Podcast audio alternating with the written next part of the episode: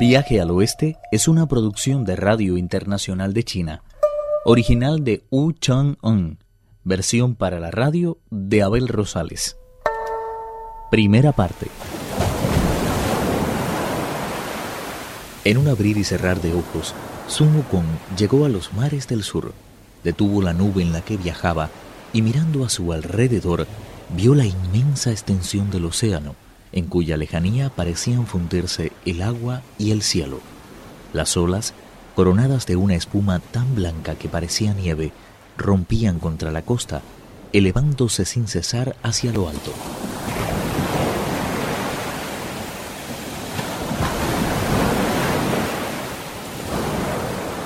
La montaña llena de tesoros en la que habitaba la Bodhisattva parecía estar sumida en un arco iris en el que destacaba la viveza del rojo, del amarillo, del verde, del púrpura y del azul. El templo de Kuan Yin aparecía cubierto de baldocines multicolores. Los guerreros encargados de defender tan paradisíaco lugar se encontraban apostados tras las rocas. Entre ellos sobresalía solemne y heroico Moxa, siempre atento ante un mar de cornalina. Solicitó entrevistarse con la Bodhisattva y ella accedió de inmediato.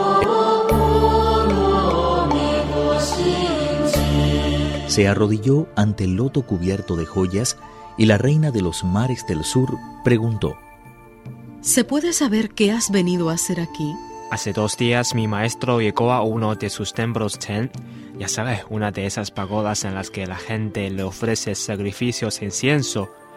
Lo que no comprendo es por qué ha permitido a un espíritu oso vivir por ahí cerca el resultado es que ha robado la túnica a mi maestro y aunque he tratado de recuperarla varias veces, todos mis esfuerzos han resultado infructuosos, así que espero que solucione usted el problema. Mira que eres insolente.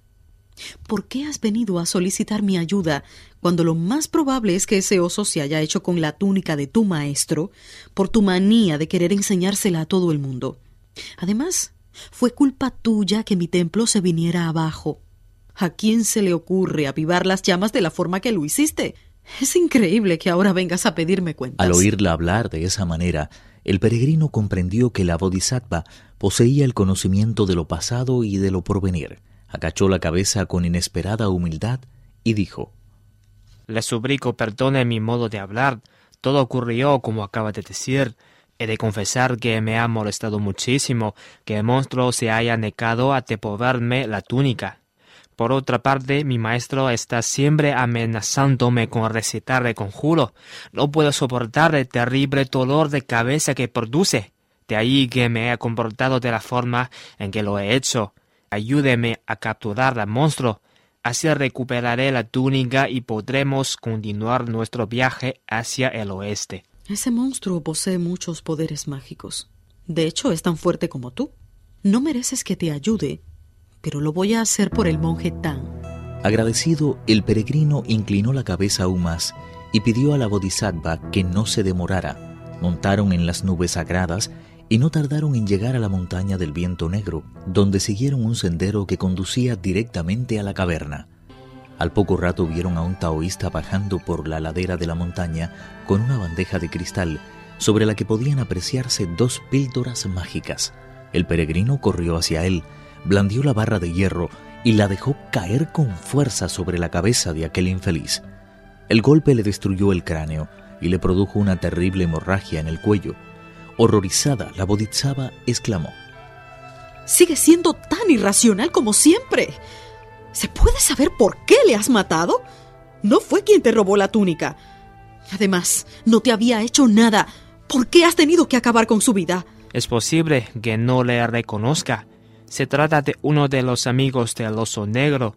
Precisamente los vi ayer, charlando en el prado con un literato vestido de blanco. Hablaban de la celebración del Festival de la Túnica de Buda y de cumpleaños del espíritu que nos la ha robado. Por cierto, este taoísta dijo que pensaba pasar el día de hoy con su amigo, lejos del juicio que sin duda habrá mañana. Por eso le ha reconocido. Lo más seguro es que se dirigiera a celebrar el cumpleaños del monstruo. En ese caso, no tengo nada que opinar. El peregrino se llegó hasta el taoísta y descubrió que se trataba de un lobo gris, En la bandeja que había caído a su lado podía leerse una inscripción que decía fabricada por Lin Hu Tse, el maestro del vacío trascendente. ¡Qué suerte! Esto va a ahorrarnos no pocas dificultades y energías. Ser sometido a tortura, ese monstruo acaba de hacernos una confesión muy valiosa que puede llevar a la tumba hoy mismo a su desprevenido amigo. En esta bandeja hay dos píldoras mágicas que vamos a regalar al monstruo. Es una suerte que en ella aparezca grabado eso de que ha sido fabricada por Lin Hu Tse. Si hacemos lo que tengo pensado, podemos prescindir de las armas y hasta renunciar a la lucha. Si por el contrario usted se niega a seguir mi plan, podemos dar por perdido ese tesoro y Tripitaka habrá hecho en vano un viaje tan largo. ¿Te importaría explicarme tu plan? Con mucho gusto, teniendo en cuenta la inscripción que hay en esta bandeja, deduzco que el tal Lin Hutse no es otro que el taoísta al que acabo de dar muerte. Usted podría adoptar su personalidad y yo me comeré una de las píldoras y me transformaré en otra un poco más grande que la que quede. La pondrá después en la bandeja y se la ofrecerá al monstruo como regalo de cumpleaños. Me encargaré de que nos devuelva la túnica en cuanto se la haya atracado. La Bodhisattva no perdió tiempo alguno en mostrar su misericordia e ilimitado poder, haciendo uso de su infinita capacidad de transformación sintonizó la mente con la voluntad y al instante adoptó la figura del inmortal Lin Su Tse. El peregrino se dio la vuelta y se convirtió en una píldora mágica. Nadie conocía su fórmula, aunque era brillante y tan perfecta como una perla. La píldora en la que se transformó el peregrino era un poco mayor que la otra. La bodhisattva tomó buena nota de ello y cogiendo la bandeja de cristal se dirigió a la caverna del monstruo. Antes de llegar, miró a su alrededor y vio una serie impresionante de precipicios y riscos. Las nubes se agolpaban como rebaños en la cumbre de la montaña. Un ciervo descansaba sobre una roca, mientras a lo lejos se oía perdido en la espesura del bosque el canto de las garzas.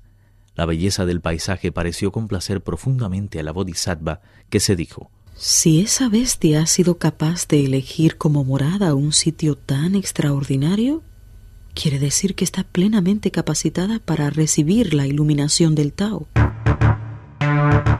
Mientras unos corrían a anunciar su llegada, otros le saludaron con incomparable respeto.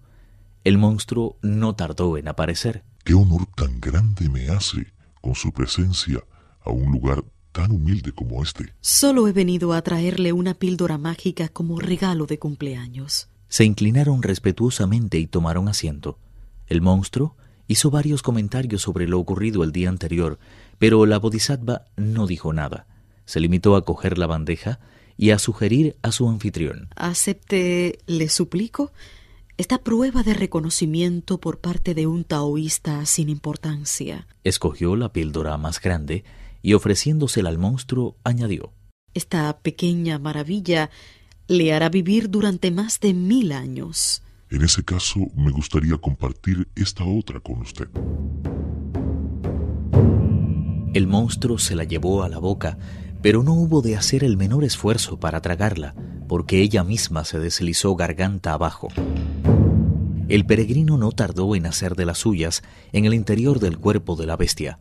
El monstruo cayó al suelo incapaz de soportar el dolor. La bodhisattva recobró entonces la forma que le era habitual y arrebató al monstruo la túnica de Buda.